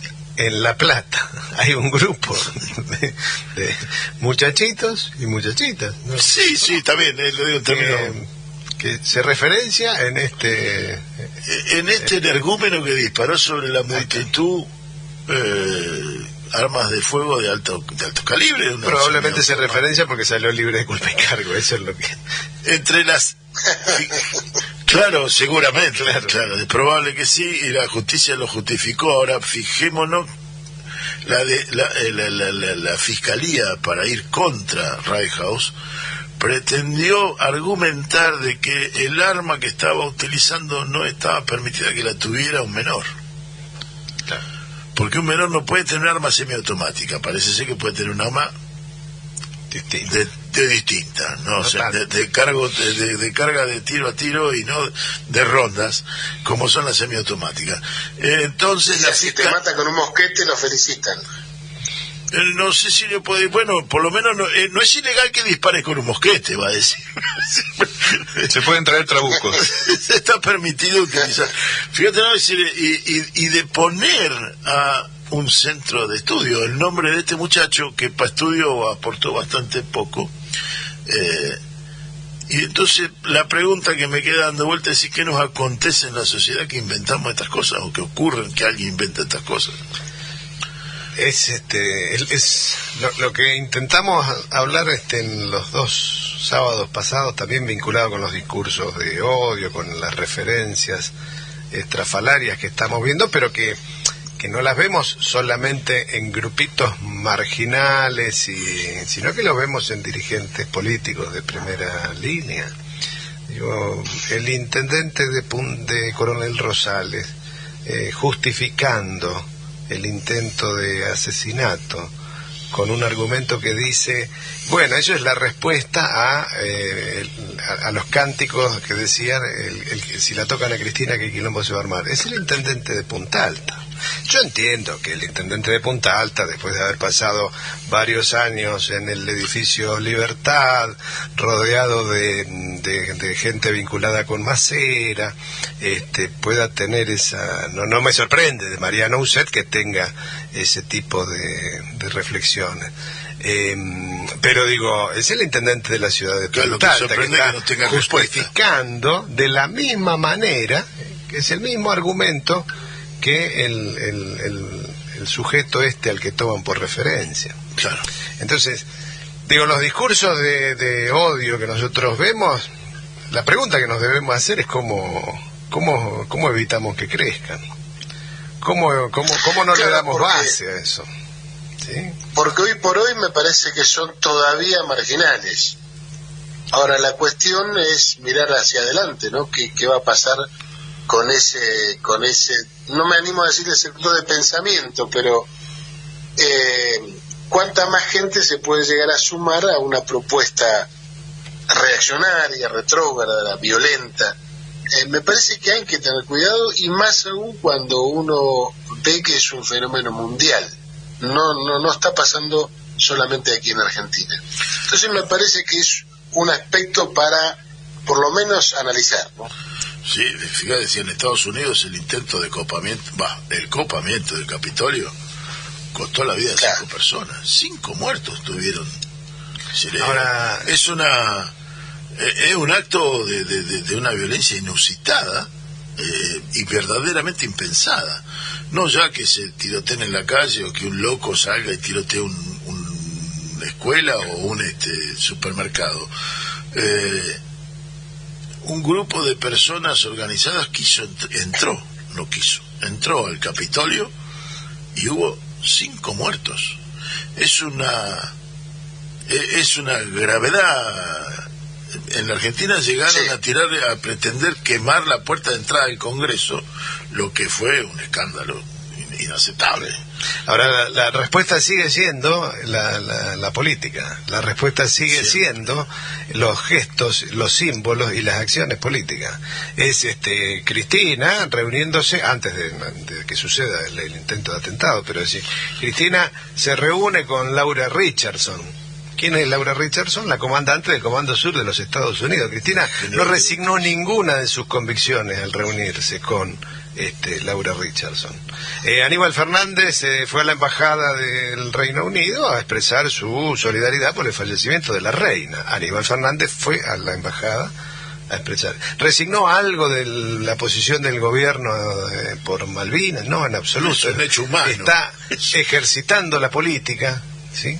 sin perder ninguna convicción y manteniendo Sí. dentro del, del, del esquema. Es este mm, Baradel y, y Yasky yendo a la embajada de Estados Unidos a discutir sobre temas vinculados con el sindicalismo. Dicho, un dicho aparte, qué revuelo que armó el embajador, este, con el embajador de Estados Unidos. Pero- es, este, es hermoso, ¿no? Porque decir, che, no pueden entender algo tan básico como que haya dicho que los sindicatos son indispensables para el buen funcionamiento de la economía. Esto es lo que dijo el, el embajador. ¿no? Eso le dijo Stanley, sí. Sí, el rol de los sindicatos es crucial para proteger los derechos de los trabajadores y construir una economía sólida.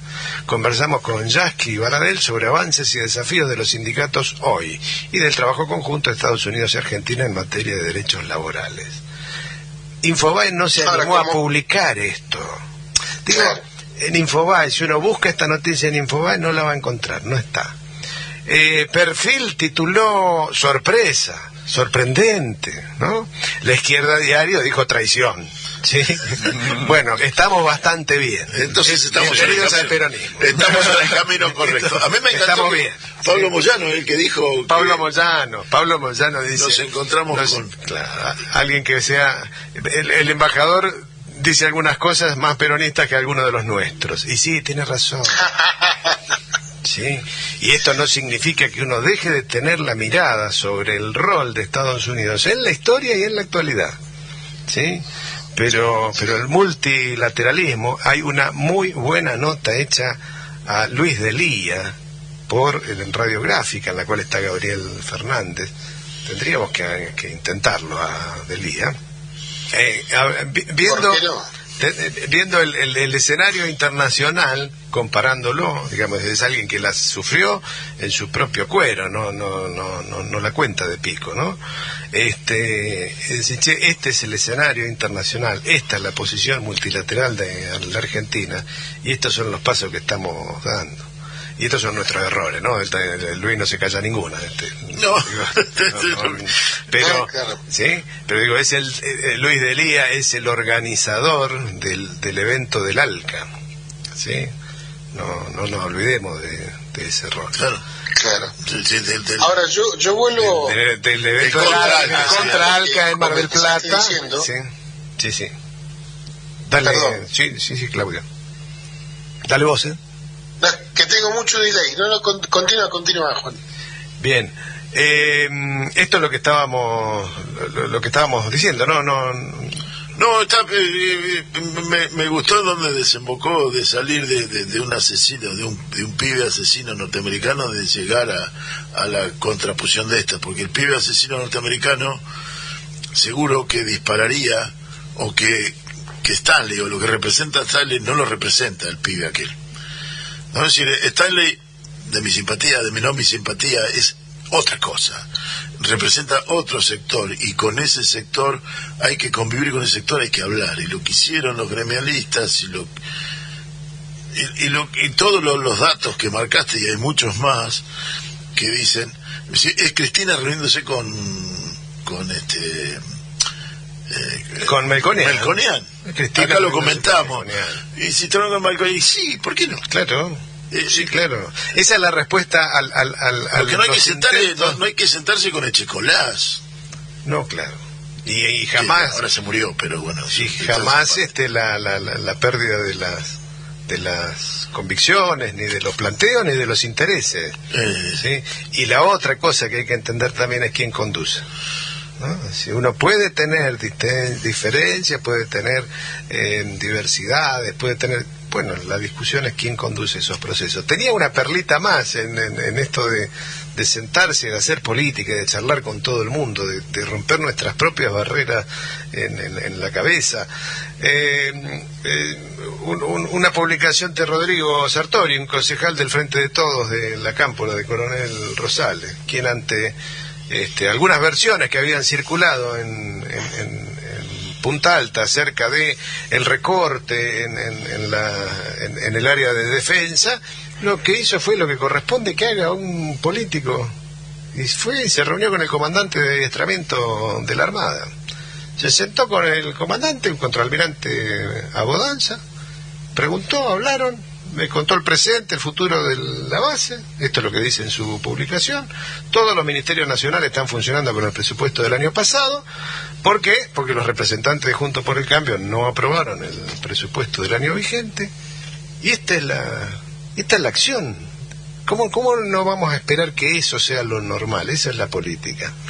De esta manera, rompiendo mitos, rompiendo estructuras que han instalado, ¿no? Es decir, la cámpora. que- No, no, el, el- el concejal de la cámpora se sienta con el contraalmirante a discutir los temas que le interesan a la ciudad. ¿Cómo no?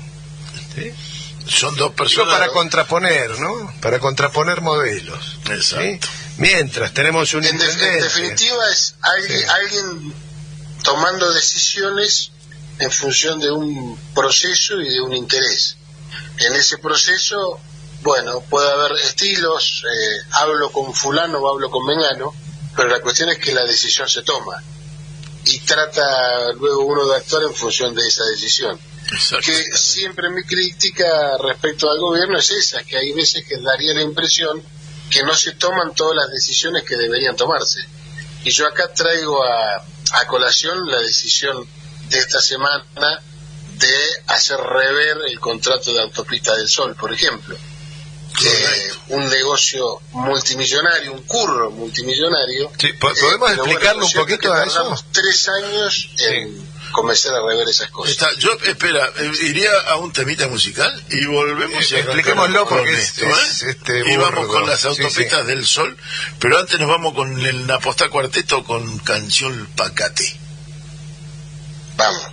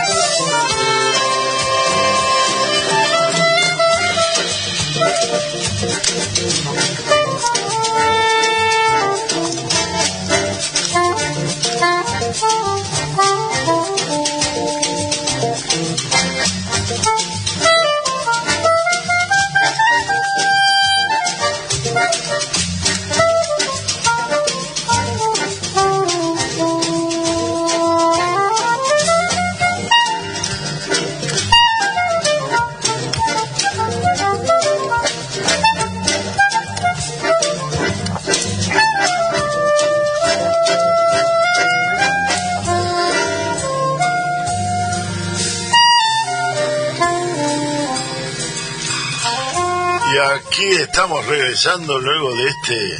Qué lindo que suena este cuarteto. Claudio, ¿seguís así? Aquí estamos. sí. Ahí estamos. ¿Mejoró un poco la comunicación o estamos Sí, no, no, mejoró, mejoró, menos seco. menos eco? Eco, co- Quiero decir que a Juan le gustó mucho el tema que escuchamos. me imagino. Sí, sí, sí, sí. Sobre Eh, todo. eh, sí, eh,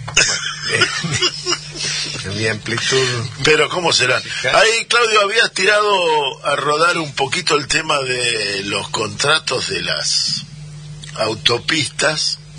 Eh, no sé si lo tenés un poco más, un poco claro como para transmitirlo. No, no, simplemente que el gobierno vía judicial este, solicita el replanteo de lo que se firmó, de, de la renovación aparentemente fraudulenta que firmó el entonces ministro Dietrich, ministro de Transporte de Macri, este, en condiciones ruinosas para el Estado y por ende para los usuarios. Claro. Eh, Sí. Entonces me pregunto cuántas cosas más habrá en esas condiciones que es urgente revisarlas y modificarlas. Aquellas que son posibles, porque sabemos todos que hay cosas que son políticamente imposibles. Digamos, tocar cualquier aspecto impositivo es imposible porque se necesita la mayoría, o por lo menos el voto afirmativo de la mayoría en las cámaras, en el Parlamento. Pero hay otras que están a tiro de resoluciones administrativas, eh, decreto mata decreto, por ejemplo.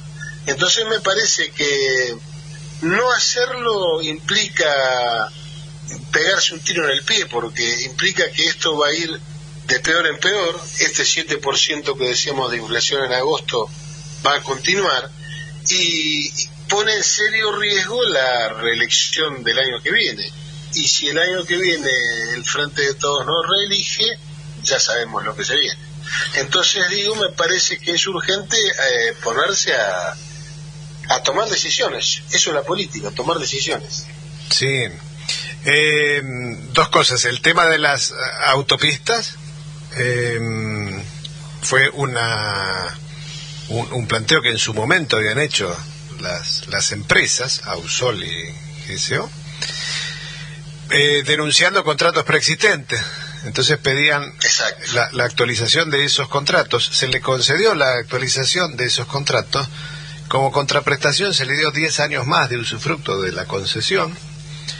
Eh, y, y los millones de dólares que eso significó en, en reconocerle una deuda que era muy objetable, los abogados del Estado directamente no, no, no, no trabajaron de abogados del Estado, Y encima Eh, planteada en el CIADI. pan- planteada en el CIADI, pero además que tenía la, la- la- su- sus valores dolarizados. ¿Qué quiere decir? Que eh, las variables que se utilizaban para fijar el canon, el precio del peaje que estaban autorizadas a cobrar, harían que hoy el peaje por esas autopistas costara hoy 1.830 pesos. ¿sí? O sea, tendríamos que pasar por la en en el momento que tuviéramos que pasar por esa autopista o los miles y miles que pasan todos los días por esa autopista tendrían que pasar por la boletería y dejar 1830 manguitos. ¿sí? Hoy se está pagando 100 eh, o un poquito más en la hora pico. Hoy se nota en el bolsillo cuando uno pasa.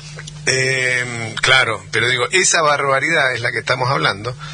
Lo que vos planteas eh, es cierto, ¿no? Es decir, ¿cómo hacemos para dar vuelta a aquellas que se puedan dar, dar vuelta?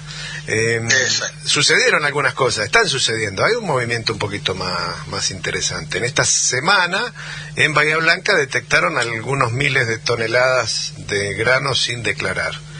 Invito a que alguien me diga si logró saber de quién eran.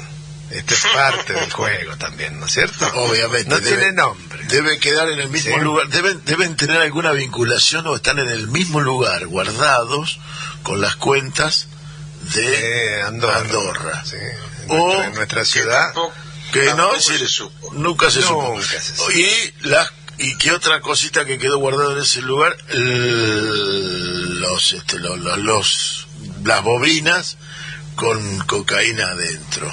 Sí, le digo, nosotros. Allí deben estar, deben estar guardadas en el mismo lugar. hay un- una, una página de prensa que está allí guardada. Claro, no, no, no aparecen. Ahora, un- el, el hurto de una bicicleta en, en, en- en- en el barrio eh, Avellaneda, eh, vamos a conocer el nombre de la, de la persona, la dirección, la, la edad, filiación, si tiene hijos, los nombres Sí. de los padres, de la hermana, y de algún hermano, por las dudas, tiene lo mismo antes.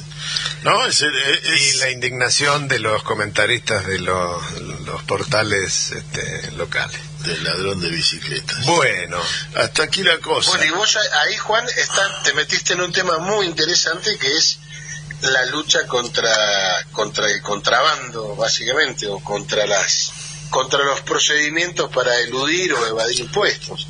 Bueno, también ustedes fíjense que es notable desde hace un tiempo a esta parte cómo se ha incrementado a nivel diario prácticamente de subfacturaciones, sobrefacturaciones, contrabando, etcétera, etcétera. Entonces quiero decir, hay un montón de cosas que se pueden hacer, porque eso lo está haciendo el Estado, la FIP, la aduana. Eh, la pregunta es por qué no lo hicimos antes. Bueno, estábamos No, entretenidos. ¿no es cierto? Estábamos Eh, entretenidos. claro, bueno, entonces Tenemos, y, y fíjate que estamos hablando de mucho dinero, ¿eh? porque no es una cuestión meramente simbólica, es nominalmente es mucha plata Sí. y, y hay mucha gente sufriendo, entonces es inmoral que mientras haya gente con hambre permitamos que otros se vayan impuestos. Totalmente. Hubo también novedades con el tema del canal Magdalena. El canal Magdalena, eh, vale recordarlo, ¿no? Es decir, toda la, todo el tráfico de, em, de, barcos que em, salen del río Paraná actualmente transitan, termina, asoman al, al, al- río de la Plata y en vez de seguir por su canal natural, que es el canal Magdalena, que no está habilitado, enfilan para el lado de Montevideo a través de lo que se llama el punta el, el punta Indio. Punta Indio. Eh, ese canal tiene la particularidad de que todos los servicios y los cánones se pagan, pero en Uruguay. Entonces, este, toda la producción argentina, no toda, sino el, el 80% de la producción argentina de granos, Lo que nos decía aquí Jorge Otarán, ¿no? Lo Se- que decía se cargaban, Claro. el- el- el- completaban carga en el puerto de Bahía Blanca y en el puerto de Quequén. Ayer en el programa SIC eh, lo explicaron bien. Me olvidé de avisarles que lo miren. el programa SIC se Sí. emite por la Te- televisión, televisión pública, pública. los viernes a la noche. Sí. Eh, Está Luciano- muy bien explicado, se puede llegar a buscar y Es muy interesante. Sí, hay que, que difundirlo para, para entender, Para cómo entender fue, cómo hablando, estoy correcto. Bueno, ese canal, eh, la habilitación de ese canal permitiría que hubiera servicios y cobro de cánones que hoy no se están percibiendo. Y por el volumen que, que tiene, estamos hablando de muchos miles de millones de dólares, este, no están generando nada en nuestro país. Eh, ese es uno de los temas. Y el segundo, que es la contracara de lo que veníamos hablando de las autopistas. Nosotros dijimos la concesión, la extensión de la concesión de las autopistas fue en beneficio de, grupos empresarios vinculados con el expresidente Macri, en detrimento del usuario común que tenía que pagar, que tendría que pagar hoy, tendríamos que pagar hoy 1.830 pesos cada vez que pasamos. Bueno, ayer el ministro Massa y su secretaria Rollón eh, recibieron a la gente de Oldelval para terminar de firmar la extensión de la concesión del oleoducto del Valle. El oleoducto que viene desde Allen hasta eh, Puerto Rosales. Esa obra, ya la, la mencionamos en algún momento porque se había anunciado en Neuquén, ayer dieron el paso de, de firmarla, se trata de una obra de 750 millones de dólares. ¿Por qué Oldelval pone es- esa plata? Bueno, porque se le extendió la concesión. Se trata de una extensión de la concesión a cambio de, eh, de una inversión concreta inversión. clara. ¿sí? Eh, eso permitiría convertir a la posta de Puerto Rosales en, eh, en, en un lugar de exportación de, de petróleo proveniente de Vaca Muerta. Es otra obra, no digo equiparable, mm, similar al gasoducto eh, Néstor Kirchner, es más chico, eh, pero, pero digo que tiene implicancias directas. Y se trata de nada menos que de usar los recursos que tiene el Estado, es concesionar o de una u otra manera este, los, los bienes que son públicos. ¿no? Este, así que esas son todo, dos... lo- todo aquello todo aquello que se puede hacer sin la participación de una oposición que lamentablemente tiene un planteo destructivo y manifiestamente destructivo, ¿no? Porque ellos mismos así lo declaran. Ah, sí, la, la- la no aprobación del presupuesto lo, lo O demuestra. sea, no le vamos a aprobar nada. Lo demuestra eso, con esas palabras, sí, tal cual. Es textual lo que estás diciendo. Bueno, pero no tanto porque el consenso fiscal. El consenso fiscal, sí, pero se votó con una mayoría que costó conseguir de- de- del, quórum, del quórum. Trabajosísimo, pero se, Se logró. se logra. Y habrá que encaminarse por ese lugar hasta una nueva elección que lo modifique.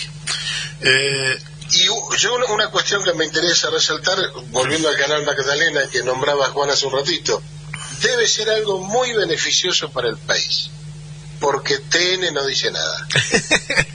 Excelente, es, la- el termómetro. es el termómetro. Se parece a no decir nada de, de recibir a, a los gremialistas en la embajada, que, que el embajador norteamericano haya recibido gremialistas. Es más, que la entrevista la haya pedido el embajador.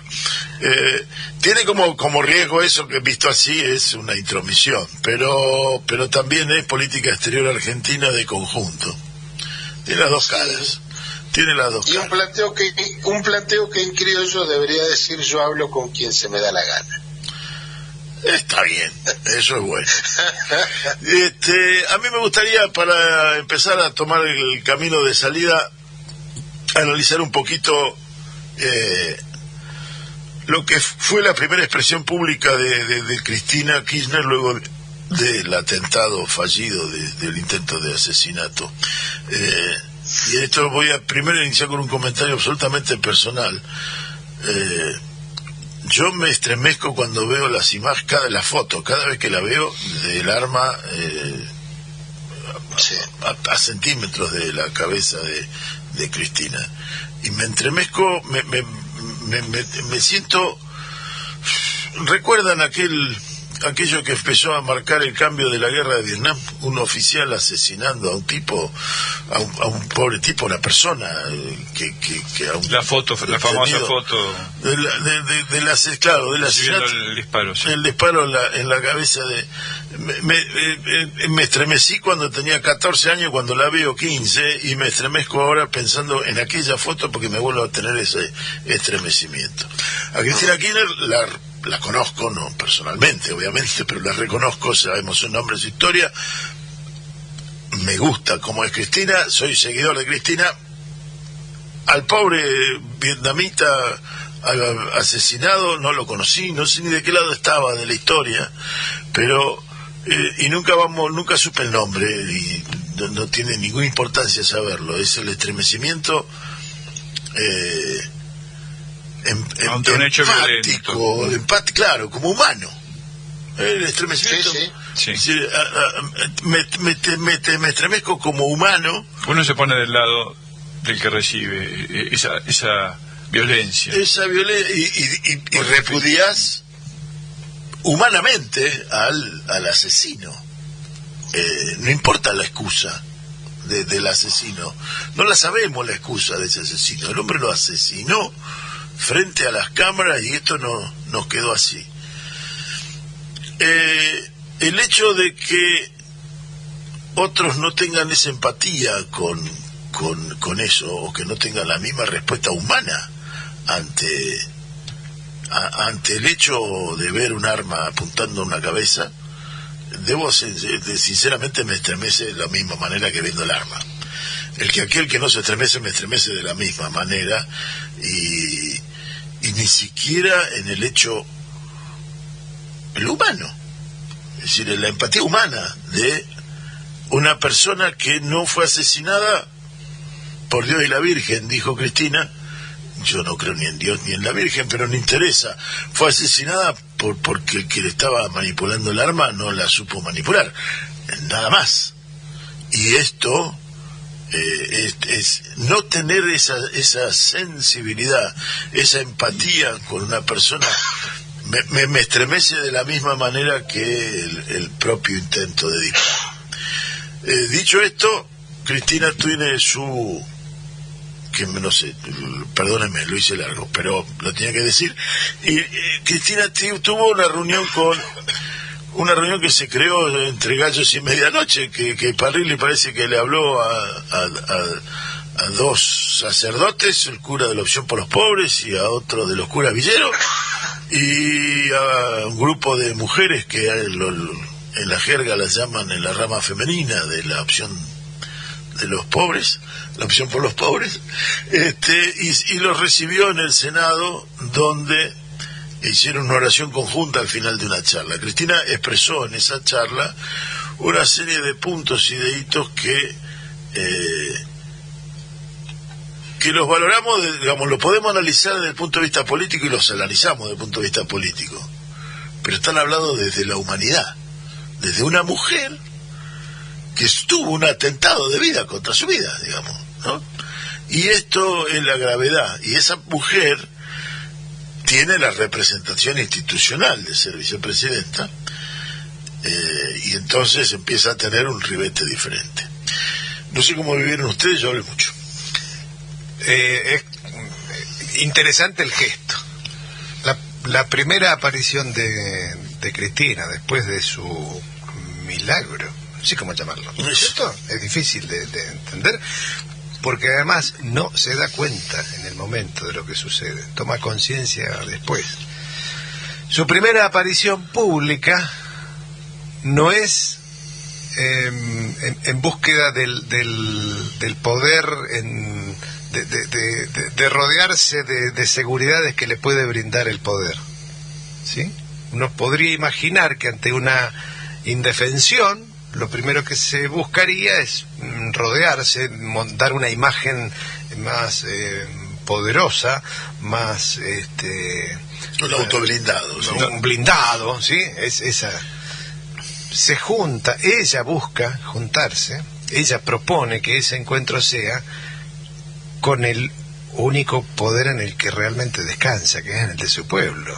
Es fantástico, el gesto es el gesto es profundísimo, ¿sí? No hay es, difícil encontrar, ¿sí? otra representación con, con más entrañas dentro de lo popular y dentro de, la, de, quienes están sufriendo de verdad que el grupo de curas villeros y la opción por los pobres. Quienes conocen su trabajo de cerca pueden dar fe todos los días, no solo de hoy, ¿eh? Vienen laburando hace muchísimos años.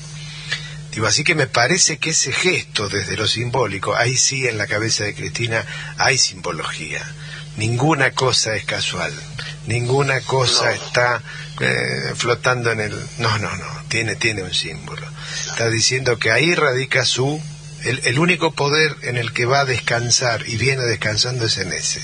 Es fuertísimo. Claro. ¿sí?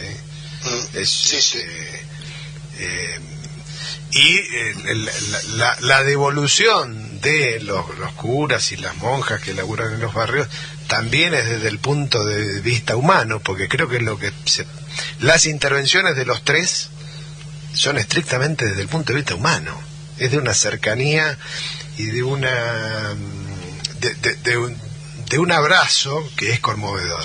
¿sí? Sí, sí, no hay, no está la mística sola ahí. Y otra cosa que a mí me, yo no sé cómo expresarlo bien, pero lo que ella dijo que los militantes fueron los que atajaron a este tipo y no lo, no quisieron hacer eh, Eso es justicia por mano propia. No, no, no estuvo en el, no, no, no se pasó en ningún momento por eso y es lo que hacemos nosotros, poner el cuerpo cuando ellos ponen eh, las balas, ¿no? Sí. Pero, eh, ahí hay otro otro indicativo muy muy relevante. Hay un grado de de, de, disciplina, no sé si es la palabra la mejor elegida, pero pero hay un grado de, de comprensión de la situación y de, de, de autocontrol, creo que es la palabra. Lo normal en una, en una aglomeración de gente donde se produce una agresión a esa este, a ese conjunto de gente por alguien que es minoritario en, en cantidad es lo, lo podemos ver en cualquier cancha de fútbol. Sí, ¿no? cagarlo Sí, sí. es lo, lo menos es, es eso, es decir, no, no lo estamos justificando, no lo estamos promoviendo, estamos re- Sí, sí. describiendo cómo Es que ha qué- habido- qué sucede. Ha habido Sí. casos de, de- de- de ladrones tomados infraganti en el que han sido en la Argentina misma, linchamiento. Digo, nosotros tenemos acá en Bahía Blanca este, barbaridades promovidas incluso por, por algunos de los medios locales de las cuales eh, se, se- se termina promoviendo el linchamiento. En este caso, nada de eso hubo, otro símbolo más para rescatar y me hacen señas de que se nos está yendo el programa. Eh, sí, eh, ¿querés agregar algo chiquito, Claudio? No, nada, nada, porque no tenemos tiempo. Hasta el próximo sábado solamente. Para Listo. ustedes y para la audiencia. Listo, Claudio, nos, nos hizo más largo. Un abrazo enorme, Claudio. Estamos en contacto como siempre. Bueno, señores, se nos acaba el programa. Nos vamos a ir con Supernova Jazz Trio, Bahía Final. Y así se llama el tema y es el final. Y, y nos vamos hasta el Y sábado. nos que viene. vamos. Hasta el sábado Chau. que viene. Hasta la Gracias. próxima.